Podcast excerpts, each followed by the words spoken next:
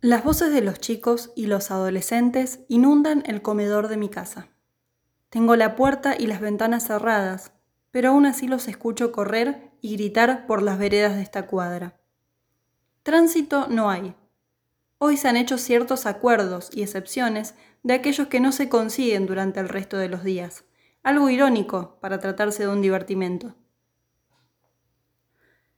Algunos adultos de vez en cuando ensayan un par de tonos por encima de su habitual voz, acostumbrada a complacer los caros y efímeros deseos de sus hijos, una especie de reto que cae en saco roto. Lucas, ya es suficiente por hoy.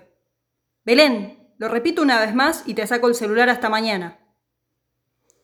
Después de un par de repeticiones, se cansan de ser ignorados y vuelven a encerrarse.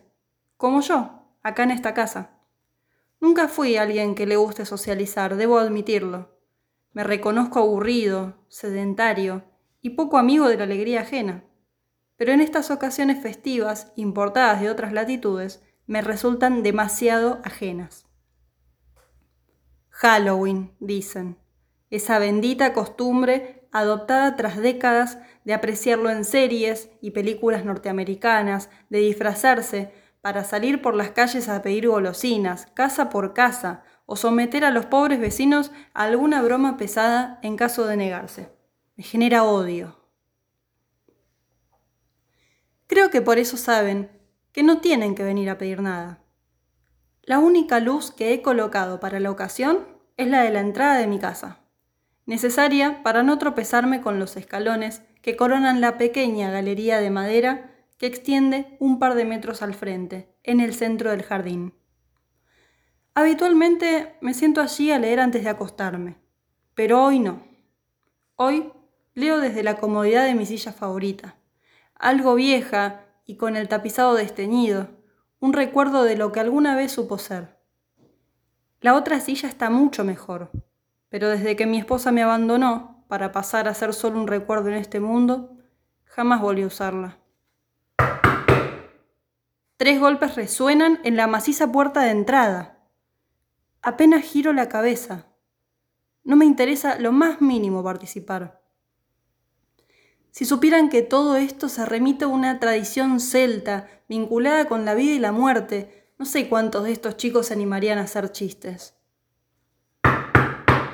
Son golpes secos, espaciados. No hay urgencia ni violencia en ellos. Dejo de enfocarme en la lectura y me centro en mis oídos. A mis 67 años aún funcionan a la perfección. No hay risas ni nada que ponga evidencia a los graciosos. Me levanto y voy directo a la puerta. Tengo dos cámaras de seguridad que mis hijas me obligaron a instalar para estar seguras de lo que hago. Y la pantalla a medio metro de la puerta. Se ve oscuro afuera ¿No había cambiado la lamparita hace unos días?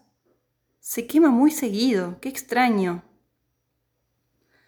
Pero, con o sin luz, me alcanza para distinguir una figura allí. Un bromista. Le está dando la espalda a la puerta. Quizás piense que se puede burlar de mí, pero la segunda cámara enfoca desde el jardín. Aunque no parece funcionar bien. Apenas veo estática cruzada por diagonales de imagen borrosa. Se va a aburrir de esperar ahí afuera, y el libro está interesante como para cortarlo por un bromista, bastante crecido, por cierto. Así que vuelvo a la silla. Suficiente. Voy a atender la necesidad del bromista, sea cual fuere. Chequeo nuevamente la cámara. Sigue allí, quieto, en la misma posición. Espero que tengas una buena razón para molestar, digo mientras abro la puerta. Pero no hay nadie. Uno de los chicos, desde la vereda de enfrente, me mira, intentando entender qué hace un viejo en calzoncillos abriendo la puerta a los gritos a las once de la noche. No sé dónde te escondiste, pero espero que no vuelvas a molestar le grito a la nada misma. Toco la lámpara para ver si se ha aflojado, pero no, se ha quemado. Miro a ambos lados y vuelvo a cerrar la puerta. Estas lamparitas chinas, no hay caso, no hacen nada bien. Hablo para nadie y voy hacia la cocina para buscar un repuesto. Quiero verle la cara al bromista, si es que vuelve.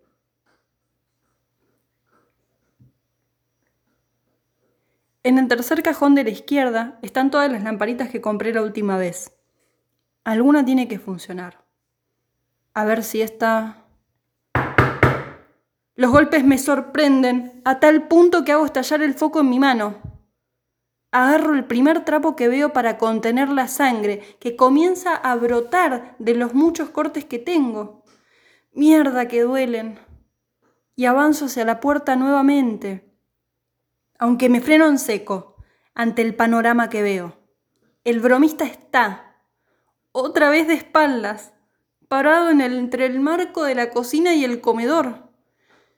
El corazón empieza a galopar dentro de esta vieja carcasa que lo contiene. El extraño larga un olor nauseabundo que impregna mis fosas nasales de putrefacción.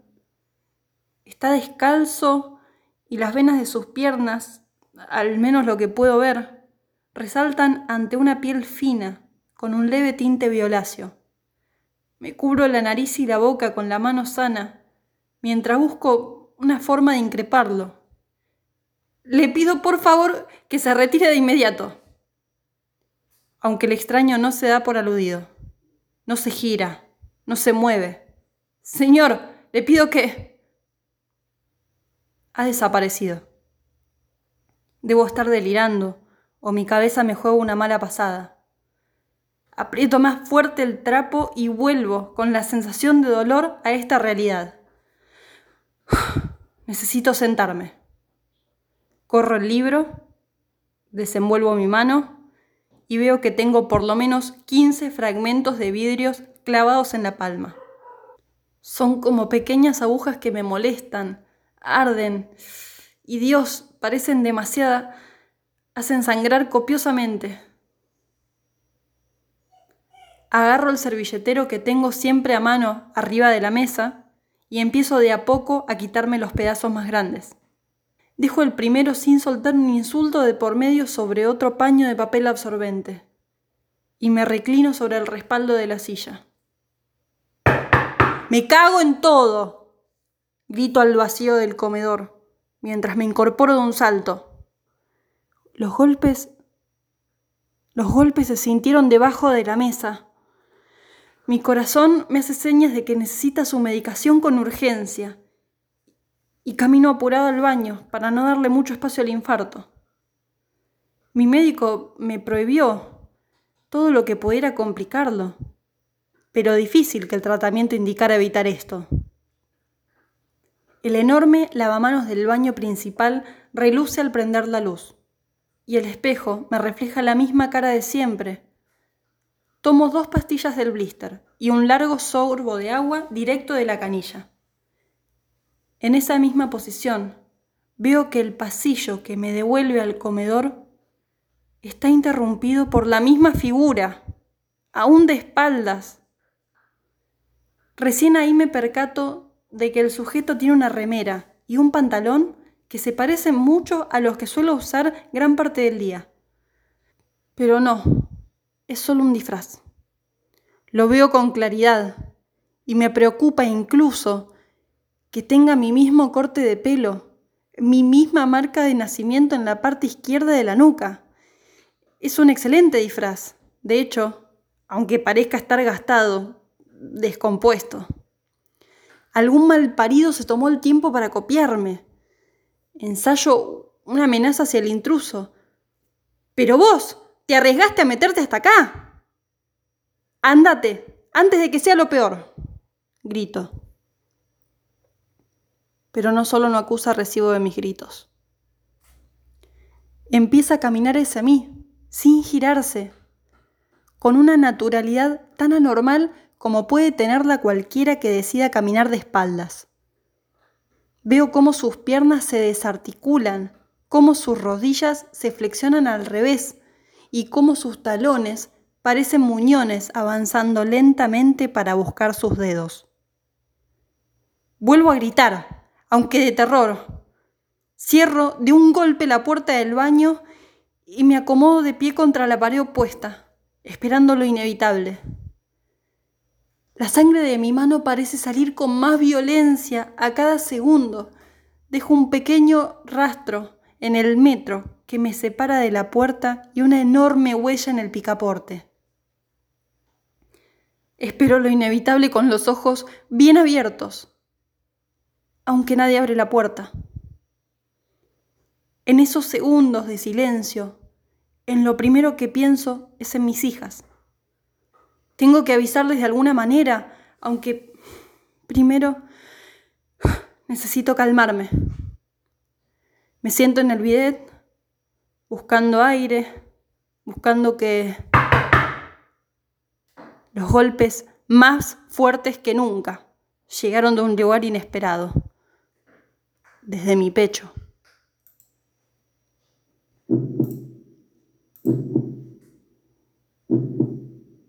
Siento mi corazón rebotar sobre mis costillas. Siento las venas bullir con una sangre que no quiere volver a circular. Ante la oscuridad que avanza, alcanzo a ver la puerta que se abre. Con mi mano derecha alcanzo a tocar uno de los talones del extraño, solo para darme cuenta que no es un disfraz. Maldición no es un disfraz. No quiero cerrar los ojos, aunque los párpados pesan cada vez más. Busco una última, desesperada boscanada de aire aunque solo me llega el hedor de aquel que me acompaña en mi instante final.